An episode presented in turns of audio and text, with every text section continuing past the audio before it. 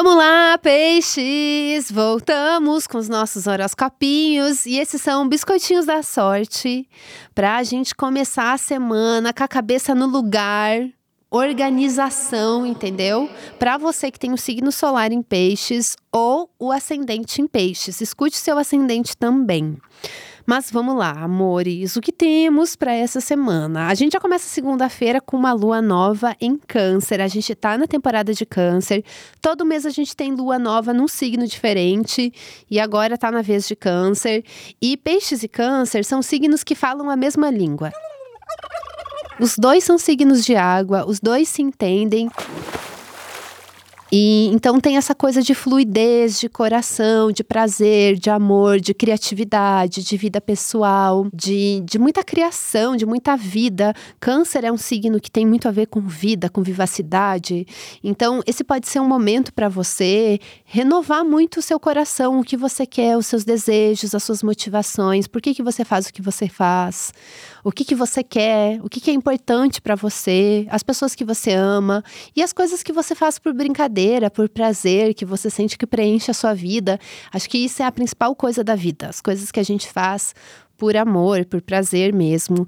Então a temporada de câncer, ela traz todo esse lado emocional e fluido para a vida de peixes, que já é um signo de água, que já tá muita, que já tem muita conexão com tudo isso. Esse pode ser um período muito legal para projetos pessoais, criatividade, para expressão enfim, para você se desenvolver como pessoa de uma forma assim muito em, vários sentidos. Tá? Pode ser bom para projetos pessoais, profissionais, mas também para lazer, sabe? Coisas que a gente faz por descanso, coisas que a gente faz que, que, que, regeneram a nossa energia, que revitalizam, assim, que dão força, que por mais que às vezes sejam cansativos, às vezes um hobby, é, ou alguma coisa que você faz, que, ai meu Deus, sabe, às vezes você trabalha, trabalha, daí você tá super, tá, tá com um maior cansaço, mas daí você vai lá e você ai, vai, vai sair sim, vai naquela festa, ou vai fazer tal coisa, é, retomar às vezes alguma coisa que você deixou de lado. Ai, por mais que tenha cansaço, você vai lá e faz aquilo, e daí você sente que aquilo meio que te reenergiza, que aquilo dá um, um up, assim, que dá um, um meu Deus do céu, vida, força, vitalidade. Então, esse pode ser um bom momento para você circular com essas coisas aí que você sente que que, que são descansos mais ativos, assim, mas que te ajudam muito.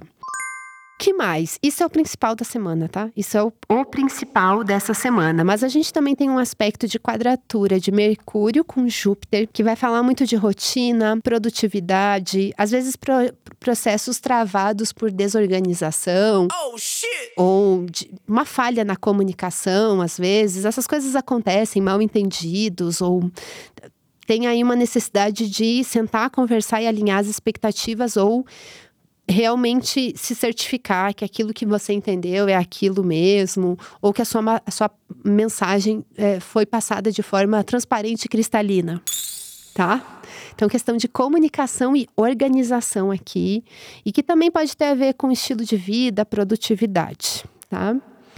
Que mais? Ah, a gente também tem uma oposição de Marte com Saturno, que Marte está transitando em Virgem, que é o seu signo oposto. Saturno está transitando no seu signo, em Peixes. Então, assim, esse na real é o aspecto mais importante da semana para você, porque ativa esse Saturno que está aí, esse Saturno que está transitando no seu signo, que está transitando desde março e que vai ter mais dois anos aí, é um trânsito lento que vai falar muito de compromisso, de responsabilidade, de autonomia, de atitude, de autoconfiança. E, e, de muito trabalho, muito esforço também. Compromisso. Compromisso é uma boa palavra aqui. E também tem a ver com impor limites. E isso tudo pode vir à tona essa semana, sabe? Tipo assim, um lembrete. Tá desenvolvendo isso? Está desenvolvendo isso, a responsabilidade, quais são os seus limites, você respeitar os seus limites, você impor os seus limites para as outras pessoas, a sua atitude, impor o seu respeito, impor o que você sente que é do seu lugar, né? Se autorizar a estar tá num lugar ali de autoridade na sua vida. Então eu tenho uma postura aqui, entendeu? Tem uma seriedade. Então, é uma questão de atitude mesmo e que de alguma forma pode mexer um pouco aí com seus mecanismos de defesa ou com mecanismos de defesa de outra pessoa. Às vezes vem alguém, força a barra, você tem que impor limites, ou é você que que, que pode considerar o que a outra pessoa está trazendo. Tem essa questão de segurança, insegurança, autoconfiança. Enfim, o meu conselho, assim, geral, sem saber exatamente qual é o contexto da vida que você está tendo aí, é você, você confiar em você, entendeu? Você trabalhar para você fazer algo muito bem feito, você confiar no seu potencial, autoconfiança, não deixar ninguém mexer com você, não, que você não é bagunça, entendeu? Impor os seus limites e se respeitar, vamos se respeitar. Eu acho que é isso aqui, ó. Que encerrei já com essa, tá? A gente volta no próximo domingo com mais horoscopinhos. Aproveita que você tá aí para seguir o nosso podcast e não perder nenhum episódio e também para apoiar o horoscopinho. Apoie o horoscopinho, caralho. O link do nosso apoia-se tá aqui no episódio. E para quem tá querendo uma orientação astrológica, uma leitura particular de mapa, de tarô comigo, um mimo, um luxo, a hora é agora porque a minha agenda tá aberta e o link também está na descrição desse episódio. É isso, amores. Esse podcast é escrito e apresentado por mim, Madama Brona, e produzido pela Zamunda Studio. Beijo! Fui! Fui!